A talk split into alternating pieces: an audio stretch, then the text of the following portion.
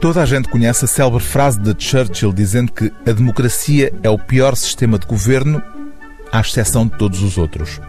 Este livro é uma tentativa académica no âmbito da filosofia de refutar precisamente essa ideia de que não há alternativa ao sistema democrático. Apesar do título, Contra a Democracia, o ensaio do norte-americano Jason Brennan não é um manifesto nem um panfleto, é uma obra que apresenta argumentos, que estimula um debate interessante e que se propõe ir contra a corrente. Diz o autor que o progressivo alinhamento dos cidadãos da vida democrática, que se mede nomeadamente pelo aumento das taxas de abstenção, não é um problema, bem pelo contrário, é algo positivo. O melhor, defende o autor, seria a maior parte das pessoas não se preocupar sequer com a política. No lugar da democracia, Jason Brennan colocaria como sistema de governo ideal a epistocracia, uma ideia milenar.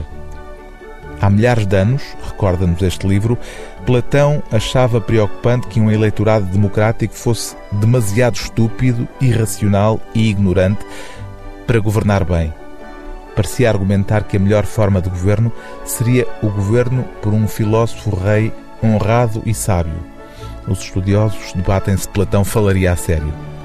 Os filósofos políticos contemporâneos rotulariam Platão de epistocrata. Epistocracia significa o governo dos sábios. Mais precisamente, um regime político é epistocrático na medida em que o poder político é formalmente distribuído de acordo com a competência, a capacidade e a boa fé para agir com base nessa capacidade. É em defesa desse sistema de governo, a epistocracia, que este livro, Contra a Democracia, apresenta argumentos. O livro do dia TSF é Contra a Democracia, de Jason Brennan, tradução de Elizabeth Lucas, revisão científica de Ana Almeida, edição gradiva.